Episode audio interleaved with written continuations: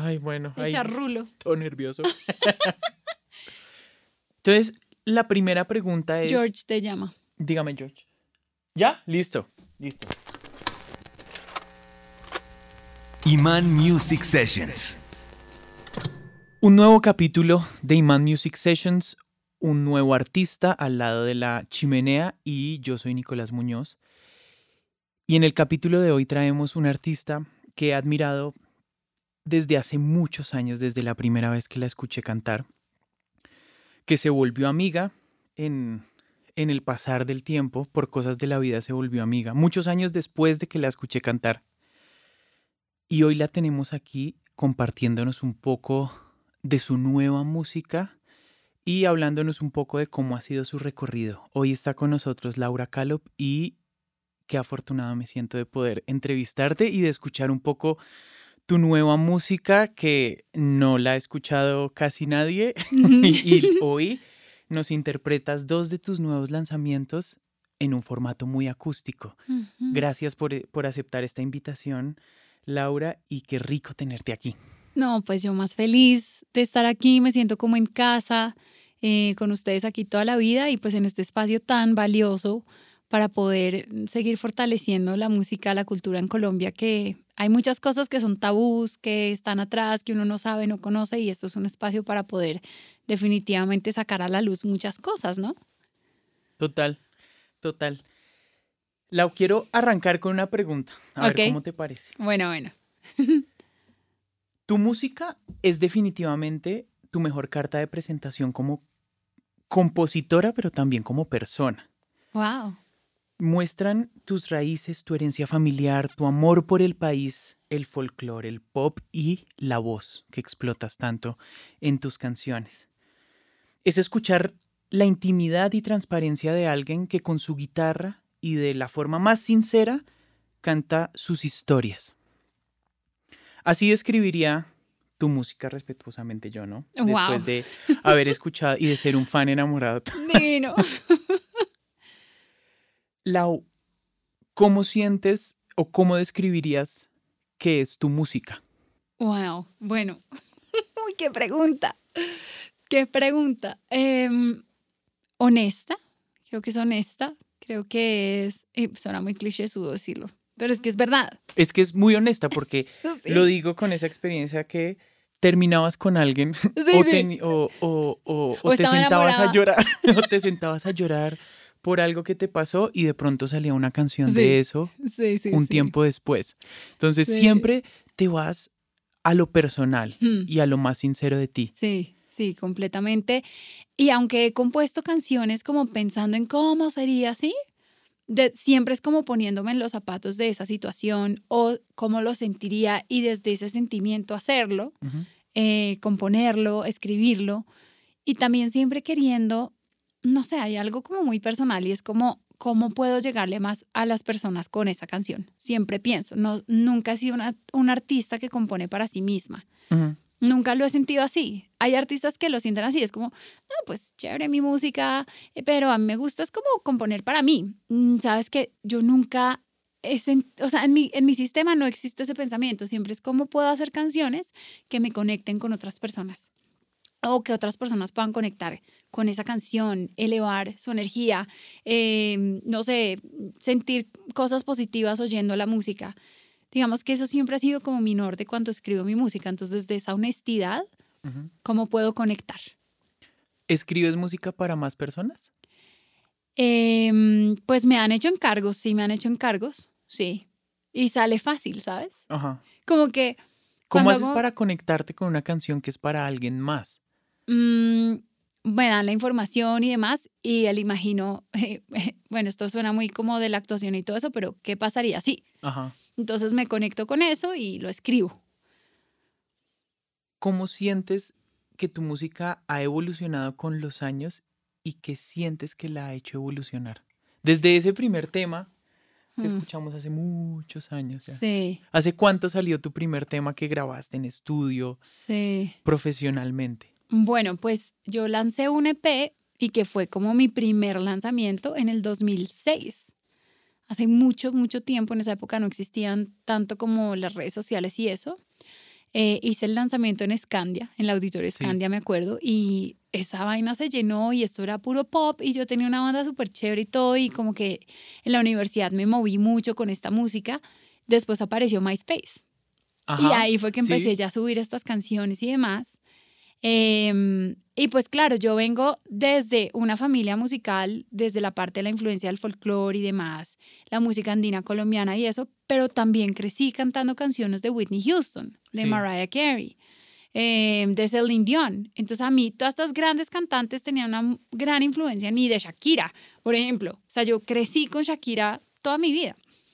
Entonces tenía como estos mundos paralelos y por eso empecé primero con el pop como que yo dije, ay, me encanta el pop y demás, y cantaba como Pueblito Viejo y las canciones pues tradicionales con mi papá, como que sentía que eran esos mundos aparte. Entonces, claro que mi música evolucionó un resto, porque desde el pop fui em, trayendo estos sonidos folclóricos, sonidos andinos de a poquitos, hasta que ya nació mi primer disco en el 2011. Y ya en el 2011 fue que ya lancé también el disco, ya existían más plataformas y demás. Em, o no sé si, si había tanto más, era como YouTube en esa época. Sí. Y desde ahí ha sido explorar, ¿no? Explorar cómo continuar con esa fusión eh, de, de, respetar el folclore, porque que se mantenga como en esencia un poco ese folclore, pero también modernizarlo un poco, poderle llegar a más personas, que los jóvenes no se enamoren de la música colombiana porque les parezca que es del abuelo o que es del tío. Ah, es que esta música me acuerda a mi tío. Pero si tú te vas de Colombia a vivir a otro país, seguro si oyes un pueblito viejo, te pones a llorar. O sea, te, se te mueve todo porque es tu país. Entonces, ¿cómo poder traer esto a, la actualidad? Sí, y ese es un tema que hace unos capítulos atrás vino un tiplista y gran amigo también, Diego Bamón, y hablábamos un poco sobre ese tema, porque uno de sus grandes proyectos es eh, traer el tiple a otros tipos de música y a otros géneros y a otras sonoridades. Mm. Y hablábamos que de pronto en los puristas del folclore, de la música andina, a veces no es tan bien recibido sacar el folclore de lo purista y mm. meterlo en fusiones pop. Mm. Metiéndonos un poco a esas raíces. ¿sí? Y quiero que ahora me hables un poquito de tu padre, que es de tus raíces, de tus comienzos, nacer en una y vivir en una en una mm, familia de músicos y ser tu padre quien es. Quiero que nos hables un poquito de tu padre que es tan importante para la música andina y también para la pedagogía en Colombia. Él siendo músico purista de folclore, mm. ¿cómo veía esa fusión que tú hacías? Y de cierta forma sentías como mm. una, una obligación o necesidad de integrar el folclore a tu música al tener esas raíces que tenías? No sentía presión de parte de él, para nada. De hecho, nunca sentí la presión como de ser cantante o de ser músico. Yo tengo dos hermanos y mis dos hermanos mayores, ninguno es músico. ¿Y ninguno? No, pues, o sea, les gusta. Y, por ejemplo, mi hermano es melómano. Ajá. Y mi hermana es una fan de, o sea, ella es fan eh, enamorada mía. O sea, ella es feliz con la música y los dos son muy, muy artísticos en, en lo que hacen y muy creativos. Pero yo fui la única que me dediqué a la música. Entonces nunca sentí como esa presión de mi papá de dedicarme a esto. Em, siempre fue riguroso en mi formación, eso sí, en mi educación, en estudiar, en ser juiciosa, en que si yo quería tirar la toalla con cierto profesor, terminas con él. Sí, porque yo tuve un maestro durísimo, durísimo, durísimo, pero pues mi voz es gracias a él, o sea, ese señor es increíble. Pero entonces, cuando hice mi primer disco, que ahí fue ya mi primera propuesta fusión, claramente yo sí le mostraba a mi papá. Y él me ayudó mucho, me ayudó mucho a corregir, por ejemplo, no olvides aquí el acento del bambuco, no olvides aquí esto, eh, mira en esta melodía cómo puedes eh, marcar un poquito más que se sienta el torbellino, no sé, como que él me fue guiando mucho en que la fusión no se perdiera, en que existiera como ese respeto por el folclore. Em, y creo que, pues, o sea, mi papá es mi mentor, mi mentor en, en mi carrera, en mi vida musical y todo. Eh, el, mejor aval que pude tener yo para que mi papá ya como que creyera 100% en lo que yo estaba haciendo vino a ser hasta el 2014 cuando gané el Mono Núñez con Mejor Obra Inédita. Y me fui con una canción mía que yo siento que es requete popera, pero es una guabina. Sí. Y entonces ahí los jurados al final se me acercaron con la partitura en mano y todo y me dijeron, "Jue pucha, mira, casi impresionante cómo en la ¿Está? melodía respetas y todo, pero es que suena muy contemporáneo. Sí. Entonces, para mí, ese fue el mejor aval de todos. O sea, si yo pude ganar el mejor festival de música andina con una canción mía, ya yo dije, de aquí en adelante, hasta luego, Sí. que nadie diga nada. Y pues, como que para mí siempre sí ha sido muy importante ese respeto del lado del folclore. Sí. Eh, hay gente que no, hay gente que no, hay que hay gente que le dice el bambuco gomelo y, y vainas así. Pero pues eh, cada uno tiene su arte y su manera de expresarlo de manera distinta, entonces eh, pues es igual de respetable a cualquiera.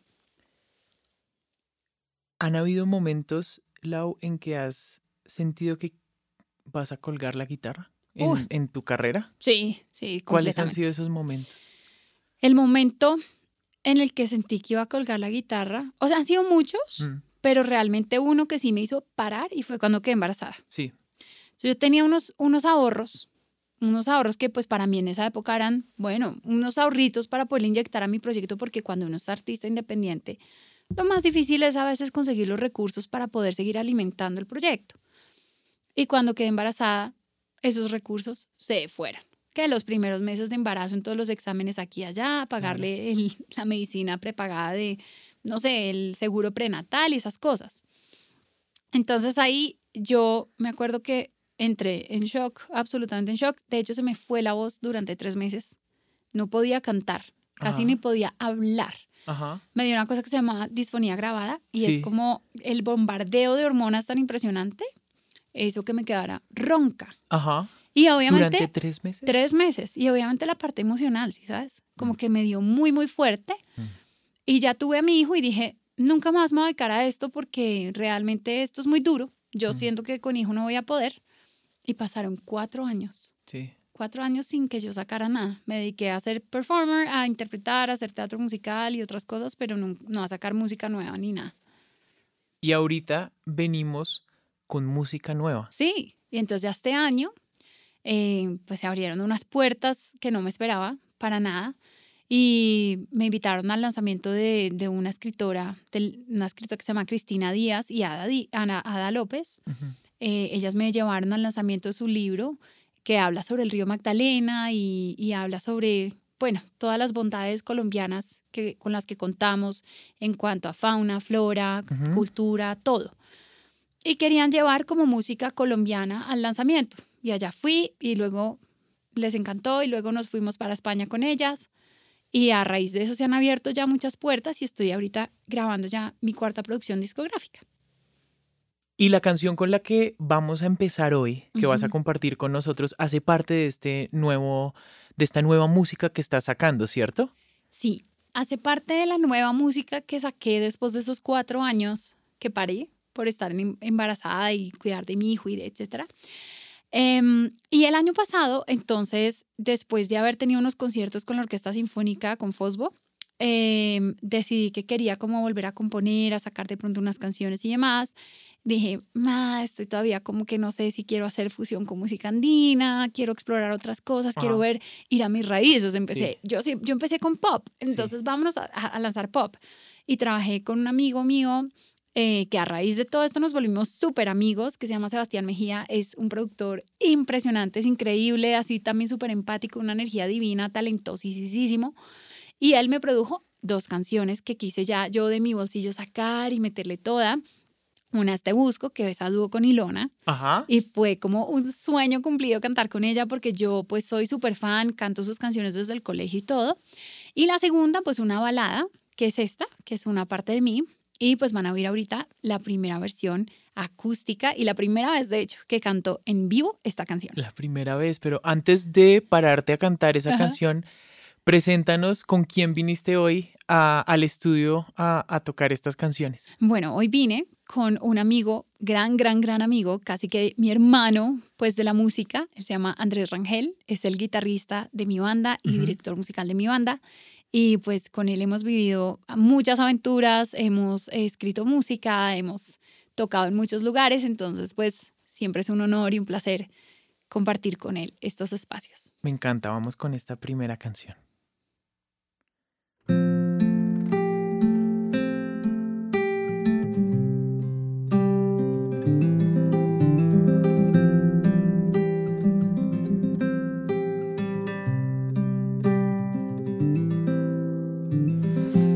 Encontraba en mi rutina hasta que te vi.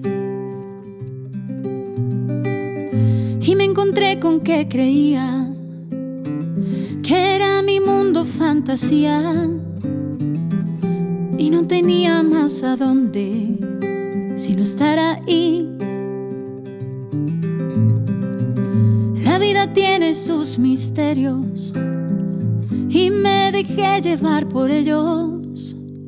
Todo era perfecto hasta que llegó el momento en que tus labios se rozaron con mi piel. El cuerpo me ganaba, aún sabiendo lo que iba a suceder. Una parte de mí quiere estar contigo. Otra parte de mí lo lamenta hasta morir. Ya está muy tarde para cambiar lo vivido.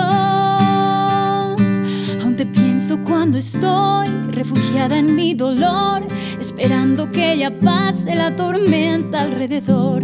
Hoy me quedo con tu adiós y el recuerdo de un pasado que ya fue. Me esforcé por contenerme y no hablar de ti. Pronto ya escuchaba las canciones que me hablan de ti. Todo era perfecto hasta que llegó el momento en que tus labios se rozaron con mi piel. El cuerpo me ganaba, aún sabiendo lo que iba a suceder.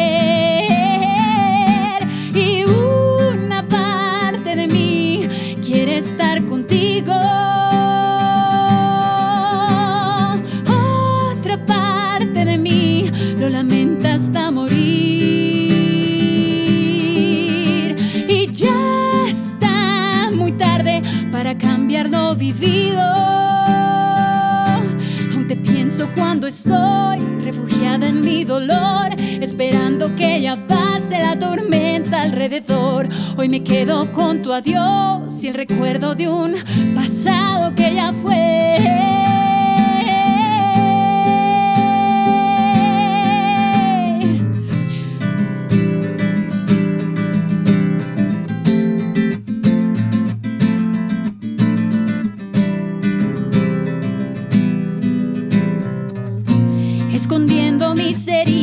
Vengo a pedir perdón. Tú me pides que regrese, mi destino decidió.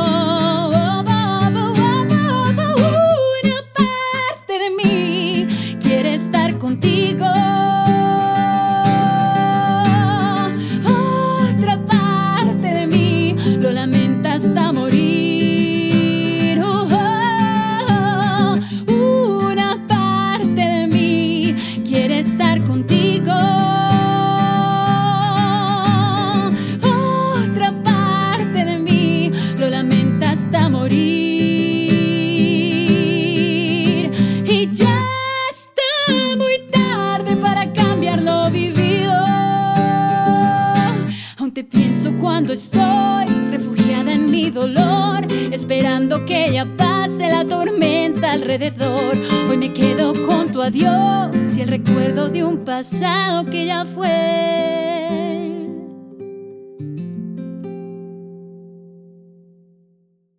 Bueno, Lau, ¿cómo te sentiste cantando esta primera versión en acústico? Ay, no, pues súper bien, súper bien, pero qué Es nervios. retadora, ¿no? Es es muy muy retadora. retadora. Es muy, muy retadora. Es una canción que además tiene, tiene mucha alma. Esta es una de esas canciones que compuse pensando en qué pasaría si, ¿sí sabes? Eh, una vez una amiga me contó la historia. eh, hoy en día, digamos, como que ya no es ese tabú de el hombre es el único que es infiel. la Sí. mujer también es infiel, ¿no? Entonces, mi amiga me contó la historia de su cuñada, pues que cogie- la cogieron con las manos en la masa y todo, y yo, ay no, eso sería terrible, imagínate que no le pase eso. Entonces, Sí. Me inspiré mucho como en cómo sería si eso pasara, o sea, qué sentiría, porque obviamente ya nos contó con pelos y señales todo, o sea, eso me alimentó muchísimo la historia. Em, y compuse, compuse esta canción, se llama Una parte de mí. Divina, divina. Cuando compones las canciones, piensas si eres consciente cuando la vas a cantar en vivo, porque esta canción tiene partes difíciles Sí, sí, sí. vocalmente. Sí, no, a veces no, a veces no pienso en eso, ¿sabes? A veces no. Hoy que la cantaste por primera vez Sí, no. en acústico, como la primera vez Ah. de forma, de forma en vivo. Mm. No, durísima, durísima. Pero sabes que yo creo que a veces, por ejemplo, hasta la misma Olivia Rodrigo, Sí. o sea, Driver's License la canta medio tono abajo en vivo. Sí. ¿Me entiendes? Mm. O sea, uno en estudio está más tranquilo, está más chill, está como que puede copy-paste, Ponchar. ponchar aquí, trin. Hacer todos sus movimientos, ¿no? Con Una Exacto. cosa que siempre nos burlábamos es todos los movimientos que hace un cantante Sí. grabando en, en, en estudio para poder llegar a ese sobreagudo o a la nota o lo que sea. Total, sí. Lau, ¿qué te impulsa a seguir adelante con el sueño de sacar tu música? Porque creo que ya, independientemente de pensar que eso es un sueño que de pronto muchos, muchos músicos jóvenes tienen, es es la fama, Mm, eh, sí, como el dinero. Creo mm. que ya después de un tiempo de uno ser músico, de estar Sí. en la industria, ya uno quiere sacar su música, Sí, ¿sí? sí, sí. y que sí. le guste a la gente. Pero uno no sueña con la fama, con los seguidores, con los millones de followers. Sí. ¿Qué te impulsa a seguir en tu música? A mí me impulsa a seguir ese sueño que, mm, que siempre he tenido y es oír a miles de personas cantando una canción mía. Sí, Ese es, ese es mi sueño. O sea, em, digamos que si no, no los oigo cantando una canción que sea mía, pues súper bien. Pero, por ejemplo, el viernes pasado que me pasó que canté Pueblito Viejo frente a 1800 personas y oírlas Ajá. cantando a coro eh, la canción, fue eso me impulsa a seguir. sí. Conectar con las personas a través de la música es lo que a mí me impulsa a seguir. Trae, si eso trae cosas o no trae cosas o lo que sea, no sé, pero eso, eso realmente en esencia es lo que yo siempre he soñado. Quiero meterme un poquito con algo que ya tocamos en el momento en el que pensaste colgar la, la guitarra. Y quiero volver a meterme con la maternidad. ¿Y cómo Mm. sientes tú que la maternidad, ese plus que le dio la maternidad a, tu música, Mm. cómo cambió tu voz? Uy, sí. ¿Sí, ¿Mucho? Pues yo siento que se me bajó por ahí un, un- un tono el registro de mi voz. O sea, hay notas que antes yo pegaba mucho Ajá. más fácil y hoy en día mm, no tanto. Ok, Ya es como con mayor esfuerzo, entonces pues hago otras maromas y trin. sí. Antes me salía mucho más fresco, ¿sí sabes? Sí. Como más tranquilo, sobre Pero todo el las notas registro, agudas. pero sientes que también te, te amplió el registro para abajo? Yo ¿O creo solo que te sí. lo... ¡pup! No, yo creo que también me amplió el registro para abajo. Sí, sí, sí. O sea, como que todo hizo como un croc, Ajá, medio tonito, un tonito abajo. sí, Yo lo siento, lo siento porque digo, fue pucha, yo antes pegaba estas notas frescas de la vida sí. y ahora Y en tu música, ¿cómo se ve esa maternidad? en ¿Cómo mi sientes? música. Ahorita algo que se viene está relacionado con algo que viviste en la maternidad o alguna canción dedicada a tu hijo. Sí, hay una canción que se viene que es muy feminista Ajá. y es como ese empoderamiento femenino y eh, de ser mamá. Sí, Es como, pucha, nos han pisoteado durante años, hemos significado nada para la sociedad durante años, hasta ahora estamos empezando a coger fuerza, pero no se dan cuenta que nosotras somos mamás y aguantamos esta vida de la otra. O sea, es que cuando uno es mamá, uno, pucha, uno saca fuerzas para lo que sea. Entonces es como esa admiración y como esa empatía de cuando uno también es mamá. sí. Entonces, em, pues sí, esa canción en especial sí. Eh, hay una canción que yo no sé si vaya a estar en este disco, que le escribimos a Mariano con mi esposo, que es súper linda. Y también nosotros empezamos a escribir un musical sobre Ajá. ser mamá. Em, pero ese musical está en proceso, en proceso, porque es, es divino, es una comedia, entonces es todo lo que uno le pasa así como eh, terrible de la, de la lactancia y todo eso, pero volverlo chiste, entonces es es súper chévere. Y Mariano, tu hijo, ¿Cuál es la reacción de él cuando te escucha cantar? Cuando te escucha, cuando escucha tu música. No, a él le fascina. Dice, mami, esa es mami. ¿Sí? Y cuando va a los conciertos es juiciosísimo y me oye y todo. Y al final va y me abraza y me quiere estar ahí pegado a mí. O sea, todo el día me echa flores, me dice que soy lo más divino. Entonces, divino. Ahorita tocaste un poco el teatro musical. Sí. ¿Qué es el teatro musical en tu carrera? Porque después de, de, tu carrera eh, como, como músico, Hiciste una maestría en teatro musical. ¿Qué es el teatro? Sí. ¿Qué, qué, qué ha sido el teatro musical para, para tu carrera y cómo se complementa con el folclore, con el pop, con, Total. mejor dicho, una mezcla de cosas y el teatro musical? ¿En qué momento llega a ti? Mm. Bueno, llega en el momento en el que yo quiero irme de Colombia a estudiar. Eh, mis dos hermanos hicieron maestrías también por fuera y como que yo dije, chévere poder también dar ese salto y si tengo el apoyo de mis papás y demás. Em, entonces dije, a mí me gustaría estudiar canto porque mi pregrado es en composición Sí. y yo siempre quise estudiar como canto popular, pero acá en esa época no existía, era o canto jazz o canto lírico pero en una carrera de canto popular. Y yo me acuerdo que había aplicado a Berkeley y me había ganado una beca parcial, pero mis papás en esa época no, pucha, pues ni mozo, o sea, Ni no podemos pagar parcial. el resto. Entonces yo, bueno, me quedé con las ganas Ajá. y dije, pues la verdad, Nico, yo nunca había hecho teatro musical antes. ¿Nunca te, habías tenido un Nunca. acercamiento fuerte al teatro musical? No, nada. O sea, yo cantaba canciones de Disney o lo que fuera, pero no más. Pero cuando le dije en esa época a mi profesora, como que nos empezamos a preparar y como que mirar los pensums y demás y que pedían y que todo.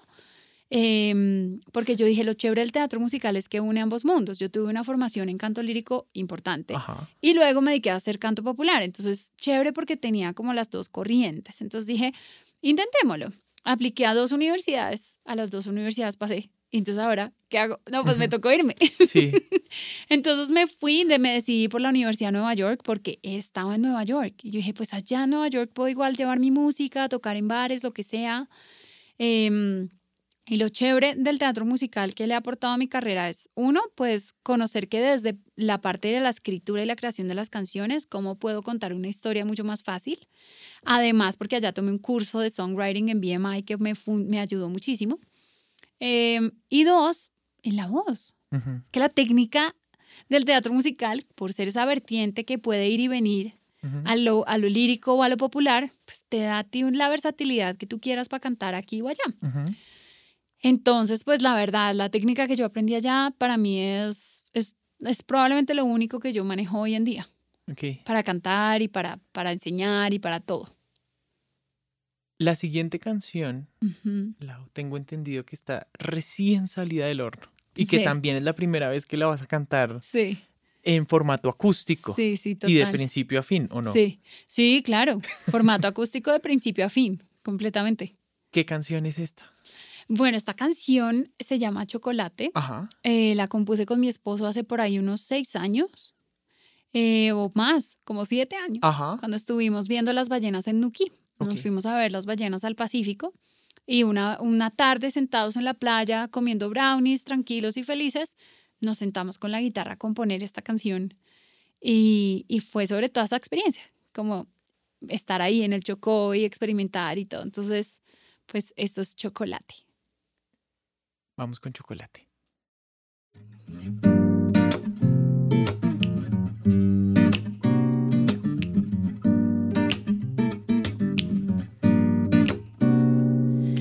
Vengo desde muy lejos para olvidar aquí mis miedos. Traigo bajo las olas el vaivén de algún recuerdo.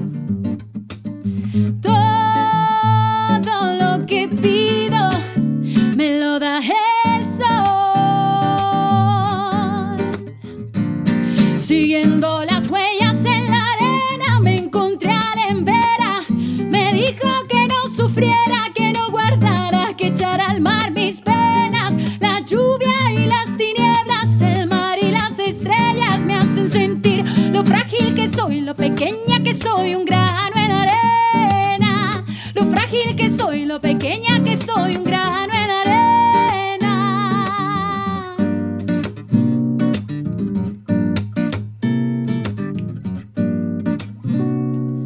Tu beso tras las palmeras me fue llevando a los manglares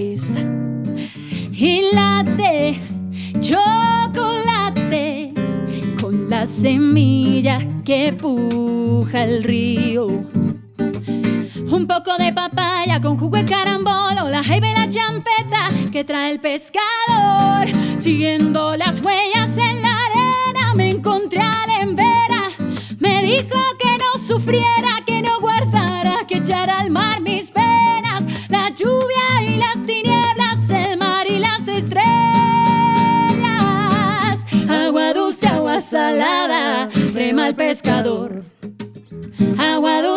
salada, rema el pescador. Se ve a lo lejos Ulises trayéndome un carambolo recién bajadito. Agua dulce, agua salada, rema el pescador. Y me trae un poquito de agüita de coco que es afrodisíaca. Agua dulce, agua salada, rema el pescador. Y se va riquito, riquito por el mar Pacífico. Agua dulce, agua salada, rema el pescador. Agua dulce, agua salada, rema, rema, rema, rema. Siguiendo las huellas en la arena me encontré a la embera. Me dijo que no sufriera, que no guardara, que echara al mar mis penas. La lluvia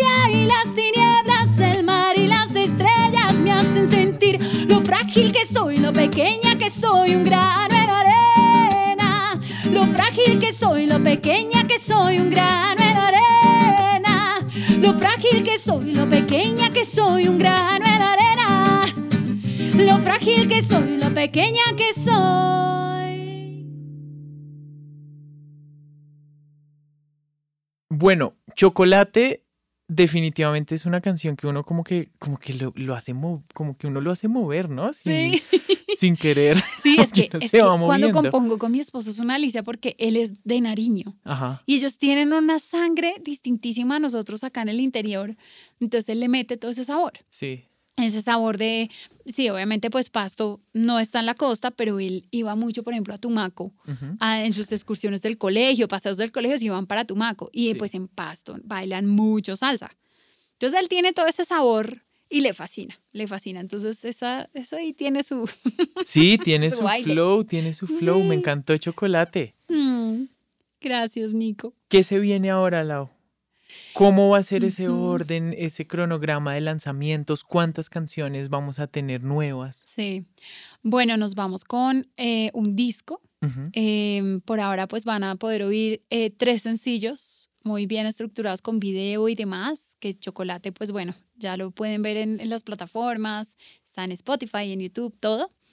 Em, y pues un disco completo de ocho canciones, eh, lo produjo Rafa García. Ajá. Rafa García es un gran amigo mío em, y pues un gran músico, así eminencia eh, director artístico de muchas bandas, empezando por Aterciopelados.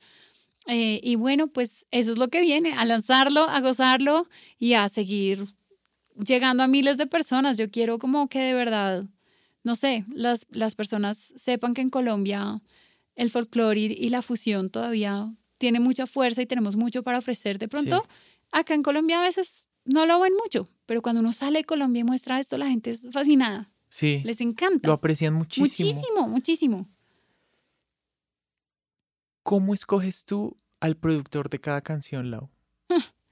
Dificilísimo. ¿Llegan a ti o Mm. tú te sientas y piensas, Sí. bueno, esta canción es así, yo creo que, y te Total. empiezas a ver un poco el trabajo de cada productor y Mm. vas y tocas la puerta? Sí, sí, total. Eso es así.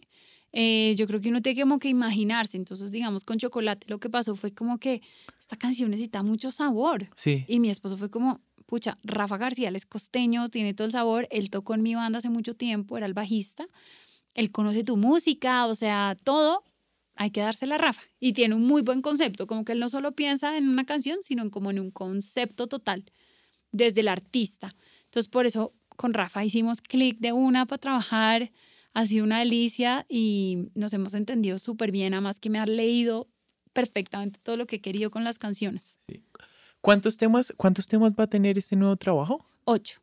desde que te conozco, te has movido sola, Sí. con las uñas. Mm, Y a mí me gusta saber un poco, y sobre todo cuando conozco la carrera de alguien de cerca, que es inspiradora, me gusta que la gente que está escuchando por ahí, que está arrancando, sepa cómo es el proceso de las personas también y de Mm. esas personas que se mueven solas. Sí. ¿Cómo ha sido para ti ser un artista independiente en Colombia y cómo te has movido? Porque te ha Mm. tocado ser absolutamente de todo Mm. en tu carrera. Sí, creo que, que bueno, o sea, alguien algunas me dijo, esto es una carrera de resistencia. Entonces le toca a uno como que tener muy claro y ser muy fiel a lo que uno quiere. A lo que uno quiere, no tanto como artista, porque uno a veces como artista está muy perdido. Sí. Porque le dicen, pero es que tú qué quieres, pero es que tú, ¿cómo te quieres vestir? O sea, ¿cómo, cómo es tu estilo? Y muchas veces uno ni idea de nada de eso. Lo único que sé es que quiero hacer música y quiero tocar mi música en muchos lugares. Sí. Listo, entonces si eso es tu norte, trabajar todos los días por eso, así sea mandar uno que otro correíto, tocar una que otra puerta, em, estar activo, eh, yendo y viniendo, mostrando la cara. Digamos, creo que esa es una de mis grandes falencias, sobre todo ahorita cuando soy mamá. Mm, Cuando uno es mamá no tiene casi tiempo. sí. Entonces a mí me toca triplicarme. Cuando duermo a Mariano, pum, cojo el computador y me, y me pongo a trabajar. En los huequitos que pueda, me, me pongo a trabajar. Pero creo que es eso, es como perseverar. Es resistir, es seguir, es seguir, es seguir. Y ser muy fiel a lo que uno, a su música. Claro que hay gente que, ay, quiero pegar y pues hace lo que está pegando. Pues Y Es- pega, y, y pega, pega. eso Hay es gente válido que tiene también, ¿no? mucha suerte, Sí. que tiene mucha suerte y bueno, el hecho de, de que haya personas que inviertan en Mm. el trabajo, pero llegar ahí es, es uno de, total. de muy pocos que logran muy hacer eso. pocos. Y la mayoría de artistas que han venido Mm. aquí a, a Iman, a Iman Music Sessions han sido artistas que se han movido solos, solos, Mm. solos, o que han arrancado con disqueras y Mm. que después les toca irse solos porque se les Mm. acabó el contrato por X o Y motivo y empiezan a ser independientes completamente. Sí. Acá te admiramos completamente y queremos que nunca cuelgues la guitarra, Lau. Nunca. Y quiero agradecerte por haber aceptado esta, esta invitación de compartir un poco de tu música nueva, eh, que yo te he seguido desde años y soy ese que se canta las canciones en los conciertos, que me las sé todas. Ahora me voy a aprender estas que, que, que se vienen en, esto, en este nuevo álbum que está fantástico. Quiero felicitarte. Eh, nunca cuelgues la toalla y espero que vengas aquí muchísimo. em, ojalá te podamos tener en otro capítulo para que cada vez que lances nueva canción, cada dos canciones, vengas a compartirnos un poco de esto.